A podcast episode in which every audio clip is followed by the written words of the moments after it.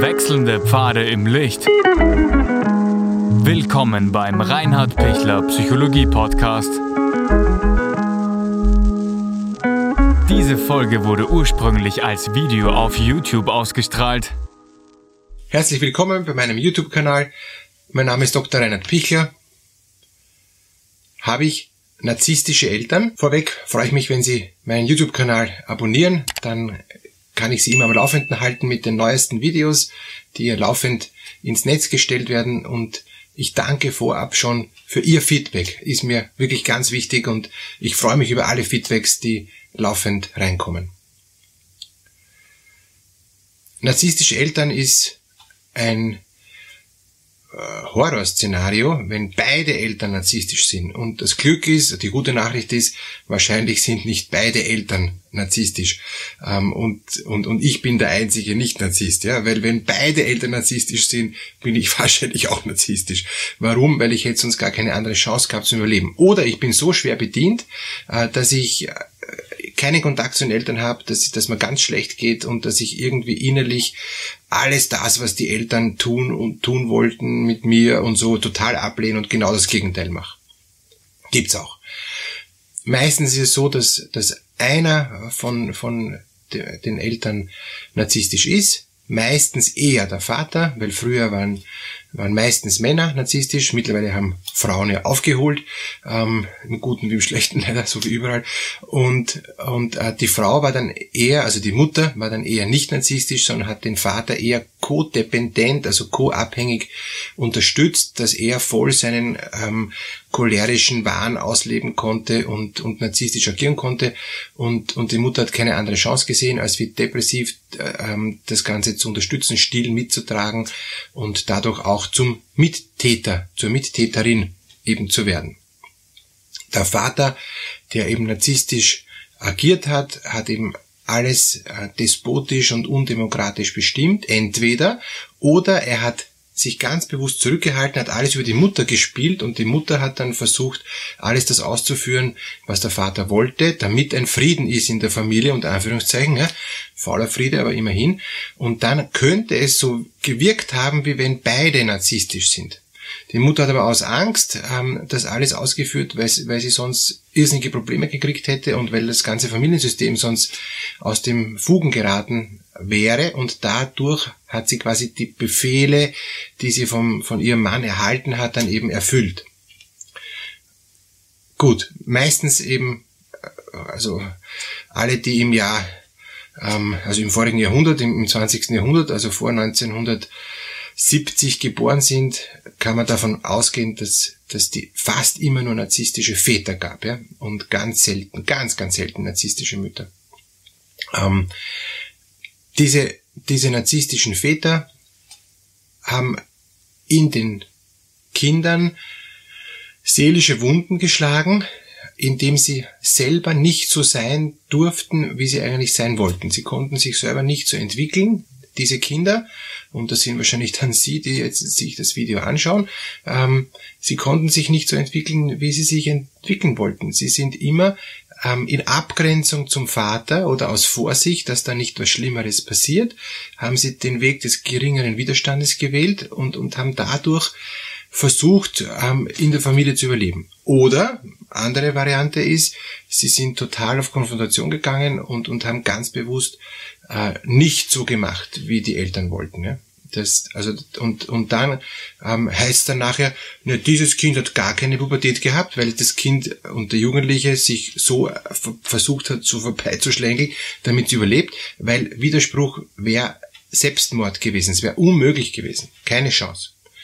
Äh, das heißt, die Pubertät konnte nicht stattfinden im, im Elternhaus, weil der Vater das despotisch brutalst unterdrückt hat und die Mutter eisern hinterm Vater gestanden ist, weil das so üblich war und weil es so notwendig war. Andere Variante eben kompletter Ausbruch, komplett das Gegenteil. Ähm, da ist dann auch der narzisstische Vater dann ohnmächtig äh, und und ähm, aber zum Preis, dass das, äh, der Jugendliche sich so anders entwickelt, also in, in totaler Abgrenzung, dass es überhaupt keine Berührungspunkte mehr äh, gab mit der Familie. Gibt's auch. Gibt's auch heute noch. Ähm, immer wenn eine Pubertät extrem hart ausfällt und, und extrem das Gegenteil ist von dem, was, was die Eltern erwarten, dann, dann heißt das, ich als Jugendlicher habe null Spielraum, um auch nur irgendwie mich äh, auch wahrnehmbar zu machen und um mich bemerkbar zu machen. Also ich, ich zähle nichts. Und wenn die Schule dann auch noch eine sehr leistungsbetonte Schule ist, wo ich auch nicht äh, nicht vorkomme und, und, und, und nicht in, in meiner Art gesehen werde, werde ich wahrscheinlich die Schule abbrechen oder werde ich einfach versuchen, irgendwie an der Schule vorbeizukommen, ähm, solange es geht, unten durchzufliegen. Wenn es nicht mehr geht, dann bin ich hier draußen. Aber dass ich so irgendwie durch die Schule irgendwie durchkomme und irgendwie durch die Familie durchkomme, ist so der Mittelweg, den gibt's natürlich auch. Das sind dann wirkliche Lebenskünstler, also Hut ab vor all denen, die unter härtesten Bedingungen die Schule geschafft haben, immer am, am Durchfallen waren, immer, immer äh, eben die, die Klasse fast nicht geschafft haben und dann doch geschafft haben und die sich zu Hause total einsam gefühlt haben, total äh, verzweifelt waren, dass sie zu Hause äh, wie als U-Boot leben mussten. Ja? Das, das ist wirklich eine, eine harte Partie, wenn, wenn das so, so gewesen ist. Und, und die haben eben versucht, diesen Mittelweg zu gehen. Da gab es dann meistens ähm, meistens die Mutter, die dann noch versucht hat, äh, der Jugendlichen oder dem Jugendlichen noch, noch irgendwie was, was Gutes zu tun und, und heimlich, wenn der Vater nicht da war, zu unterstützen. Es kommt aber dann sowas doppelt, ähm, raus, so Doppelmoral, ähm, immer was im Geheimen zu tun, immer was versteckt zu tun. Sobald der Vater dann wieder da ist, ist dann die Mutter anders gewesen. Das hat natürlich dann der Jugendliche kapiert, hat das dann irgendwie versucht zu kompensieren, hat sich aber irrsinnig innerlich äh, verunsichert gefühlt und geärgert, ohnmächtig gefühlt. Und daraus kommen dann diese ganzen ambivalenten ähm, Gefühle, aus denen später dann auch Borderline entsteht, ja? weil ich, weil ich nicht gelernt habe, grad fühlen zu dürfen in der Jugend. Ja. Ich habe dauernd versuchen müssen, ums Eck zu fühlen, damit ich noch irgendwie durchkomme. Weil der Vater ganz was anderes wollte als die Mutter. Ich aber als Jugendlicher mitbekommen habe, die Mutter muss so tun, damit es dem Vater klappt. Also muss auch ich als Jugendlicher so tun, damit es klappt, weil ich sonst keine Chance habe. Und das rennt natürlich unbewusst. Das rennt nicht so, äh, so jetzt, wie wir es jetzt äh, besprechen, weil sonst wäre es ja leicht gewesen. Sonst könnte ich mir damals viel, viel besser abgrenzen. Weil ich das aber nicht konnte, ging es dann darum, irgendwie äh, so zu tun, als ob. Und dann kommen viele Patienten zu mir in die Praxis und sagen, ich lebe jetzt da als Erwachsener immer noch so, als ob. Ich kann gar nicht so sein, wie ich bin, auch wenn ich gerne so sein würde, wie ich bin. Und ich habe sogar schon ein bisschen ein, ein, ein, Gespür, wie ich sein möchte, wie ich bin. Das funktioniert nicht, weil ich immer wieder selber das Gefühl habe, nein, das, das geht ja nicht. Ich kann ja gar nicht so sein, wie ich eigentlich sein wollen würde. Also ich komme dann ganz durcheinander mit meinen Gefühlen, weil ich eben aufgrund von diesem narzisstischen Vater und der co-abhängigen, unterstützenden, dependenten Mutter überhaupt nicht mich entwickeln konnte.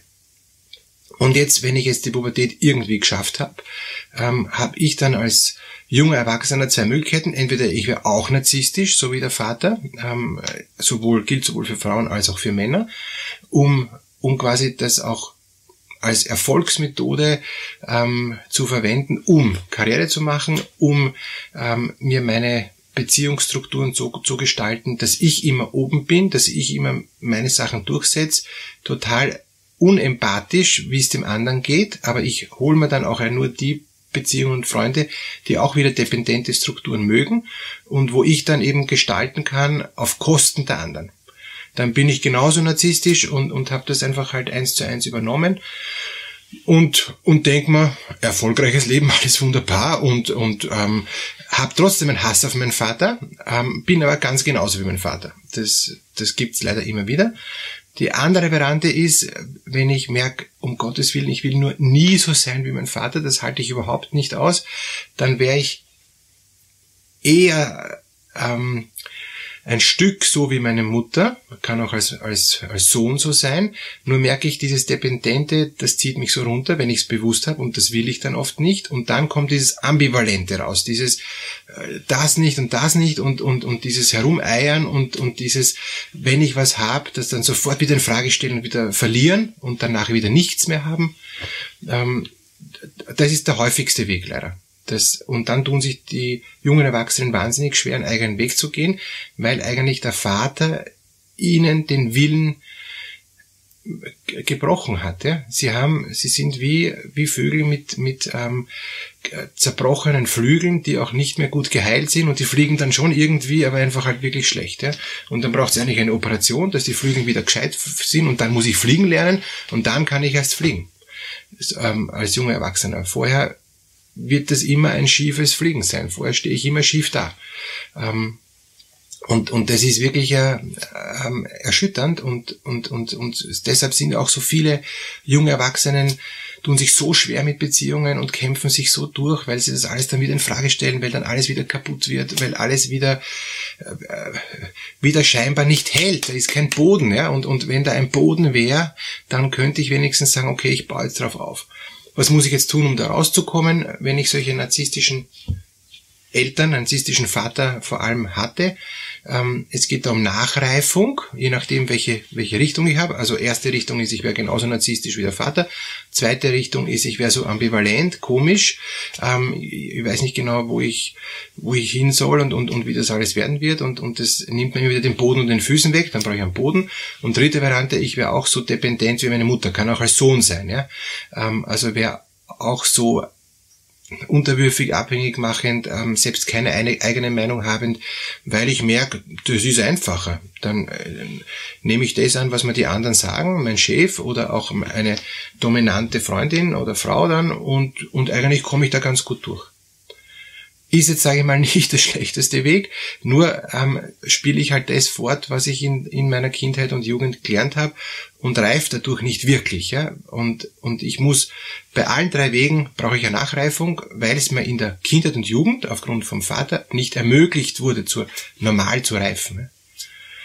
Erster Weg, ich muss raus aus dem Narzissmus. Ähm, da gibt's ohnehin genug Narzissmus-Videos von mir und auch tausende andere. Dann der zweite Weg, dieses ambivalente Nachreifen, die gebrochenen Flügeln, da braucht's wirklich eine, eine Operation, dass ich, dass ich, die, dass die Flügel wieder passen, dass ich wieder gerade stehen kann. Und, und das heißt, äh, übersetzt, ich muss lernen, neu zu fühlen, neu wahrzunehmen, eine Festigkeit zu bekommen und innerlich eine Klarheit zu finden, was ist meins, unabhängig von meinem Elternhaus und unabhängig von, von Einflüssen oder, oder von Eindrücken oder Manipulationen von anderen. Und der Weg drei ist, wenn ich eben äh, in einer dependenten, abhängigkeitshörigen, manipulativ äh, abwertenden Haltung drinnen bin, dass ich für mich mal überhaupt mal einen Selbstwert finde. Den brauche ich beim zweiten Weg, beim Equivalenten auch, ja. Ähm, und beim ersten eh auch, ja. Aber, aber am meisten brauche ich, wenn ich so in dieser abhängigen Struktur bin, ist mein Selbstwert am kaputtesten, ja. Und den muss ich dann am meisten aufbauen, am meisten erarbeiten. Ja, ich wünsche Ihnen, dass Sie trotzdem einen Zugang zu Ihren narzisstischen Eltern finden, weil die können auch nicht anders. Sie haben selber wahrscheinlich auch von Ihren Eltern nicht anders mitgekriegt und nur ablehnen hilft jetzt auch nichts, sondern das, was diesen Eltern, vor allem dann den alt werdenden Eltern hilft, ist einfach ihnen zu sagen, ähm, das und das, äh, also je nachdem, in welche Richtung ich dann gegangen bin, macht mir bis heute zu schaffen, nur damit ihr das wisst, ja, ähm, es war auch euer Verhalten, was, was mich dazu gemacht hat. Ich verurteile euch, euch dafür nicht, weil ihr habt es hoffentlich nicht absichtlich gemacht. Ähm, ihr konntet selber nicht anders. Aber es ist gut, wenn ihr es wisst, ähm, dass das das bei mir ausgelöst hat. Ja? Und es ist nie zu spät, auch noch für alte Eltern, ähm, sich zu ändern. Es ist nie zu spät, auch noch ähm, alt werdende Eltern, dass sie, dass sie Dinge erkennen und das, was gar nicht geht, ist, wenn ähm, die alt werdenden Eltern immer noch im selben Modus weiterfahren und immer noch den mittlerweile längst erwachsenen äh, Sohn oder die längst erwachsene Tochter immer noch behandeln wie ein achtjähriges äh, Kind. Das geht nicht. Und da muss dann auch der erwachsene, äh, junge, äh, erwachsene Sohn oder Tochter dann sagen, sorry, liebe Eltern, das ist jetzt vorbei. Ich habe jetzt einfach eine andere Entwicklung und ich lasse mich von euch nicht mehr so behandeln wie damals. Und wenn ihr dann enterbt werdet, weil das geht so nicht und so, dann würde ich vorschlagen, davon will ich eh nicht äh, eben profitieren. Das, weil ich habe lang genug gelitten, ich will lieber frei werden, als wie riesig erben. Oder auch Kleinerben, ist egal. Aber, aber es kann nicht sein, dass ich wieder in eine Abhängigkeitsstruktur reingehe, nur um erben zu können. Das kann es nicht sein. Ja, ich wünsche euch viel Kraft, dass ihr da gut durchkommt und dass ihr in einem guten Dialog mit den Eltern seid. Vielleicht zeigt euch den Eltern das Video auch, vielleicht kommen die dann auch zum Nachdenken. Ähm, oft wissen sie es nicht, oft kapieren sie es gar nicht. Ja? Und vielleicht ist es ein Anstoß, um, um selber dann auch ins, ins Überlegen zu kommen und in eine Verhaltensänderung reinzukommen. Alles Gute.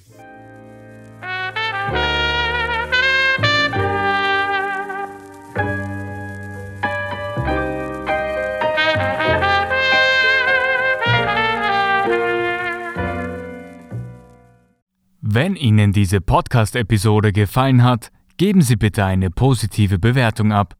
Wenn Sie Fragen oder Anmerkungen haben, können Sie Herrn Dr. Pichler unter seinem Blog reinhardpichler.at kontaktieren.